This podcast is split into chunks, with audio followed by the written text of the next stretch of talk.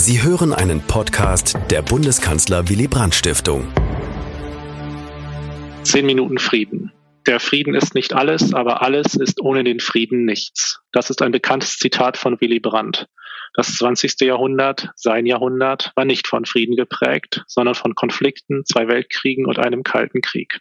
In der Reihe 10 Minuten Frieden blicken wir auf die Momente, in denen Frieden und Versöhnung im Mittelpunkt standen. Wir sprechen mit Historikerinnen und Historikern über Verträge, Gesten und Entscheidungen, die die Welt veränderten. Deutschland im November 1945. Seit einem halben Jahr herrscht Frieden. Die alliierten Siegermächte haben das Land in vier Besatzungszonen aufgeteilt. Und sie wollen mit den Nazi-Verbrechern abrechnen. Am 20. November beginnt der Nürnberger Prozess gegen die Hauptkriegsverbrecher. Unter ihnen Hermann Göring, Oberbefehlshaber der Luftwaffe, Außenminister von Ribbentrop, Albert Speer, Rüstungsminister. Die persönliche Schuld der Angeklagten steht im Mittelpunkt der Verhandlung. Wieso bereits das etwas Besonderes ist, darüber spreche ich heute mit Dr. Annette Weinke von der Friedrich-Schiller-Universität in Jena. Dort lehrt und forscht die Historikerin neuere und neueste Geschichte und ist stellvertretende Leiterin des Jena Center Geschichte des 20. Jahrhunderts. Zu ihren Forschungsschwerpunkten zählt unter anderem die Nachgeschichte des Nationalsozialismus. Und da sind wir ja schon im Thema. Guten Tag, Frau Weinke. Guten Tag. Da sitzen also 21 Männer auf der Anklagebank in Nürnberg und ihnen gegenüber acht Richter, je zwei der vier alliierten Siegermächte. Und es geht um die persönliche Schuld der Angeklagten. Wieso ist das schon etwas Besonderes? Ja, das ist äh, in der Tat äh, überhaupt gar keine Selbstverständlichkeit, wenn man sich äh, anschaut, wie das moderne Völkerrecht äh, sich entwickelt hat. Es war sozusagen ein Völkerrecht der Staaten was den Grundsatz der Staaten und Souveränität hochgehalten hat und ähm, ja auch über viele Jahrhunderte, muss man sagen, ähm, konserviert hat. Ähm, das ist jetzt eigentlich letztlich nicht entscheidend, ob man das den Beginn des äh, Völkerrechts äh, beim Westfälischen Frieden ansetzt oder nicht. Fakt ist, dass es ähm, im 19. Jahrhundert eben erstmals Bemühungen gegeben hat, ähm, das moderne Völkerrecht auch menschenrechtlich zu erweitern. Es waren vorsichtige Bemühungen, die sich vor allem eben auf das Kriegsvölkerrecht äh, bezogen. Also es sollte geregelt werden, dass ähm, Kriege zwischen Staaten ähm, beschränkt werden. Also dass sozusagen ähm, einerseits ein geregelter Umgang mit den Kriegsgefangenen sichergestellt wird, auf der anderen Seite eben auch die ähm, Verluste der Zivilbevölkerung in Grenzen gehalten werden. Mhm. Und ähm, nach dem Ersten Weltkrieg ist es letztlich aufgrund der Verwüstung und äh, der deren Verluste der Zivilbevölkerung ist es dann zu dem ersten Versuch gekommen, ähm, einerseits eben im Umgang mit dem mit dem Genozid an den Armeniern, aber auf der anderen Seite eben auch im, in Bezug auf die deutsche ähm, Staats- und Militärführung ähm, erstmals zu sagen, Konzepte zu entwickeln, die es ermöglichen, diese Staatensouveränität, die wirklich als Prinzip galt, unangefochten galt, ähm, zu durchlöchern. Das heißt, ähm, äh, das heißt ganz kurz, die äh, Verbrecher, die hier sozusagen auf der Anklagebank sitzen, die konnten sich eigentlich auch immer darauf berufen oder haben sich sehr wahrscheinlich darauf berufen, naja, das ist doch äh, unser Land und wir führen einen Angriffskrieg, das gab es zuvor auch.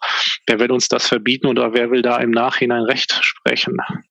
Genau, so war es. Also es gab ja in gewisser Weise eben keinen Präzedenzfall für das, was 1945 in Nürnberg durchgeführt wurde. Ähm, und eben paradoxerweise waren es eben nach 1918 die Amerikaner gewesen, die wirklich diesen Staat, diesen Grundsatz der Staatensouveränität vehement verteidigt hatten und auch äh, letztlich verhindert hatten, dass es zu einer Anklage ähm, gegen den deutschen Kaiser kommen würde. Ähm, und ähm, es gab dann in der Zwischenkriegszeit verschiedene Fortschritte im Bereich des humanitären Völkerrechts. Aber diese Fortschritte, die es gab, ähm, haben im Grunde noch keine individuelle Straf, äh, keine individuelle ähm, äh, Verantwortung, strafrechtliche Verantwortung vor dem Völkerrecht begründet. Mhm. Das war äh, unsicher. Das war jedenfalls umstritten innerhalb der Rechtswissenschaft. Mhm. Ähm, also diese individuelle Strafbarkeit wurde in Nürnberg hergeleitet, vor allem von dem ähm, Brion-Kellogg-Pakt von 1928.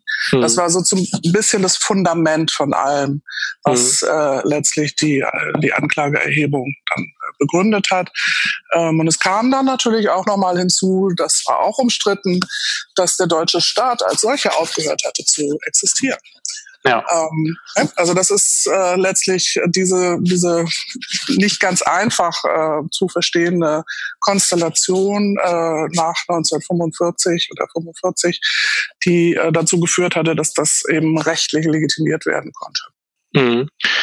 Ähm, jetzt sind wir in Deutschland 1945, wie Sie schon richtig sagten, und die Öffentlichkeit, also man darf, man darf das nicht unterschätzen, Deutschland ist zerstört, ähm, es herrscht äh, große Not, es herrscht, was für einen Gerichtsprozess vielleicht gar nicht so irrelevant ist, es herrscht sogar Papierknappheit. Ähm, wie wurde der Prozess denn in der Öffentlichkeit, gerade in der deutschen Öffentlichkeit wahrgenommen? Ja, das ist gar nicht so einfach zu beantworten, weil ähm, es generell schwierig ist ähm, einzuschätzen, also für Historiker äh, einzuschätzen, ähm, wie auf äh, solche Völkerstrafrechtsprozesse reagiert wird. Ähm, zunächst muss man mal sagen, dass ähm, der amerikanische Chefankläger Robert H. Jackson versucht hat, äh, den Deutschen eine Art von goldener Brücke zu bauen. Er hat nämlich eigentlich in seiner Eröffnungsrede am 20. November mehrfach betont, dass ähm, viele Deutsche Opfer der nationalsozialistischen Führung geworden seien und ähm, dass es jetzt darum gehen müsse, sozusagen wieder den, den Anschluss an die internationale Welt und auch die westliche mhm. Zivilisation zu finden. Ähm, Ungeachtet dessen darf man aber ähm, angesichts der Umfragen, die es zum damaligen Zeitpunkt gab, davon ausgehen, dass es hm, ja einerseits gegenüber diesem Prozess noch eine gewisse Aufgeschlossenheit wohl gegeben hat, dass aber viele Deutsche mh, hm, sich, sich doch letztlich nicht dafür interessiert haben. Also das, ähm, da gibt es Anhaltspunkte dafür, dass mhm. äh, also das Interesse nicht besonders äh, mhm. groß war. Mhm. Ähm, und das hat sich dann ja sowieso nochmal im Laufe der nächsten Jahre erheblich auch weiter abgeschwächt. Ja. Ähm, aber ähm, es, es ist, wie gesagt, es ist nicht ganz einfach zu beurteilen. Immerhin kann man sagen, und das ist auch nicht unwichtig, dass, ähm, dass wohl die Mehrheit der Deutschen äh, davon überzeugt war, dass es eben ähm, fair und gerecht äh, zugehen würde. Also dass ja. tatsächlich eben sich an die selbst äh, gesetzten Regeln ähm, halten wird. Das war ja nicht unwichtig, sondern das hat genau. natürlich die Legitimität des Verfahrens gefördert. Genau, wir haben ja auch die Situation bei einem Gerichtsprozess gar nicht so untypisch, dass gerade die Prozesseröffnung, also November 45 und die Urteilsbekanntgabe äh, im Oktober 46 größere Aufmerksamkeit bekam. Aber der Prozess, der ja auch teilweise zäh war, dann doch ähm, ja weniger Aufmerksamkeit, Aufmerksamkeit erhielt. Ähm, ja, vor Gericht standen also diese 21 Männer. Die Männer hatten sich ja vor allem ähm, auch Kriegsverbrechen schuldig gemacht, ähm, den Angriffskrieg schuldig gemacht, die Anklagepunkte, aber die gab es ja teilweise auch auf sowjetischer Seite beispielsweise. Also Hitler, äh, die Sowjetunion hatte mit Hitler paktiert. Wie wurde das, wurde das von der Verteidigung zum Beispiel thematisiert? Ja, also Sie müssen sich vorstellen, dass die ähm, ganze Konstruktion dieses ähm, Hauptkriegsverbrecherprozesses, dass das natürlich äh, ausgesprochen fragil war aufgrund eben der Spannungen zwischen den ungleichen Verbündeten. Und ähm, das war eine Kompromisslösung letztlich. Ähm, und aufgrund dieser schwierigen Kompromisslösung mussten natürlich dann gewisse Festlegungen getroffen werden. Also zum Beispiel, dass dieser sogenannte Tukurque-Vorwurf dort in diesem Verfahren keine Rolle spielen darf. Also es darf äh, durfte aus Sicht der Alliierten nicht dazu kommen, dass jetzt ähm, die deutschen Verteidiger einfach den Spieß umdrehen würden und sozusagen ähm, Kriegsverbrechen äh, ähm, der Alliierten dort thematisieren würden. Ähm, das hat natürlich sozusagen nur beschränkt Erfolg gehabt. Ähm, also natürlich haben die, die deutschen Verteidiger das immer wieder versucht und ähm, es gelang dann ja auch beispielsweise im Verfahrenswege dieses äh, Protokoll zum Nichtsangriffspakt ähm, dort ähm, einzuführen. Ähm, aber ähm, im Großen und Ganzen war das eine gemeinsame Festlegung und daran hat man sich hat man sich auch ähm, gehalten. Also das hat sozusagen im Großen und Ganzen mhm. auch funktioniert. Ähm, aber wenn man es dann sozusagen aus dem Zeitabstand betrachtet, dann kann man schon sehen, dass natürlich die Verteidiger ähm, in diesem Verfahren ähm, sich letztlich zu Sprachrohren der Deutschen aufgeschwungen haben, und zwar eben im Sinne einer, einer Opfergemeinschaft. Also mhm. die Verteidiger mhm. haben überwiegend eine sehr ähm, unrühmliche Rolle gespielt. Mhm. Ähm, vor allem, mhm. wenn man die Zeit dann auch nach Ende des Prozesses äh, betrachtet. Es gab, äh, ich will jetzt sozusagen nicht alle Verteidiger über einen Kamm scheren, das geht nicht. Es gab auch, ähm, gab auch einzelne Personen, die durchaus auch einen Erkenntnisprozess durchgemacht haben äh, in, im Rahmen dieses mhm. Verfahrens, ähm, die sich sozusagen abgewandt haben auch von dem deutschen Militarismus, Nationalismus. Aber ähm, die, die Wortführer waren Leute, die eigentlich im Grunde äh, diese diese Legende von der deutschen Opfergemeinschaft ähm, reproduziert haben und äh, das äh, also im Grunde eben auch nochmal äh, unterstrichen haben, dass dieser, dass dieser Krieg, der gegen die Sowjetunion ähm, ähm, geführt wurde, dass das doch nicht mehr als ein Verteidigungskrieg, präventiver Verteidigungskrieg mhm. gewesen ja. sei gegen den Bolschewismus. Und das hat natürlich dann, wie Sie sich vorstellen können, in der deutschen Nachkriegsgesellschaft auch ziemlichen Anklang gefunden. Mhm, genau.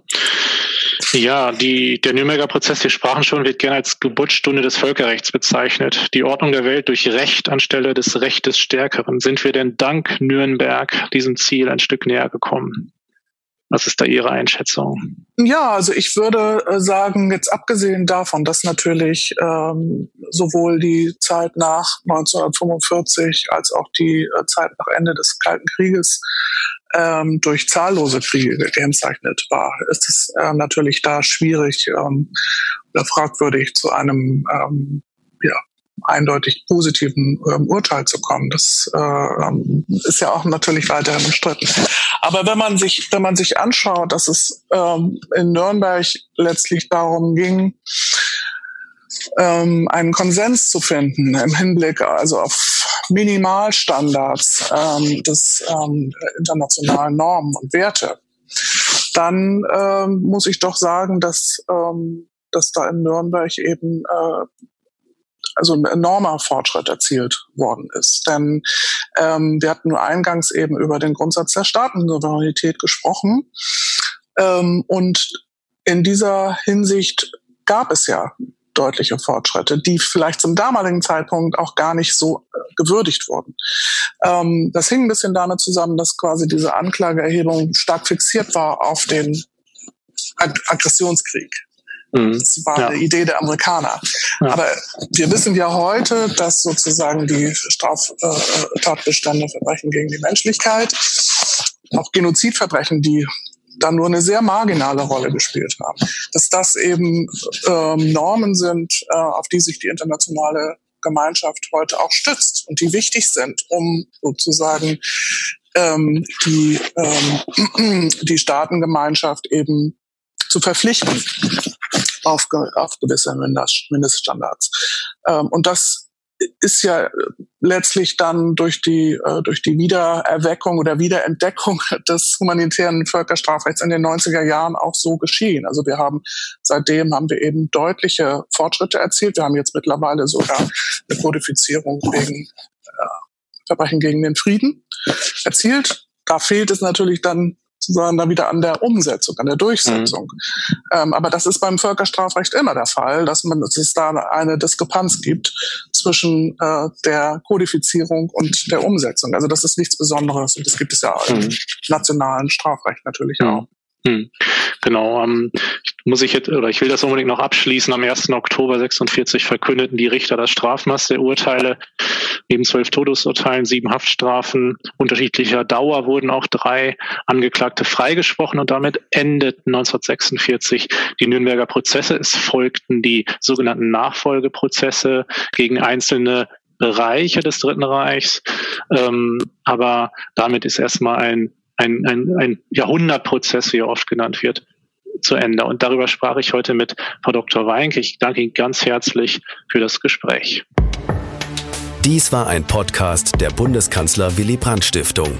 Für mehr besuchen Sie uns auf www.willy-brandt.de.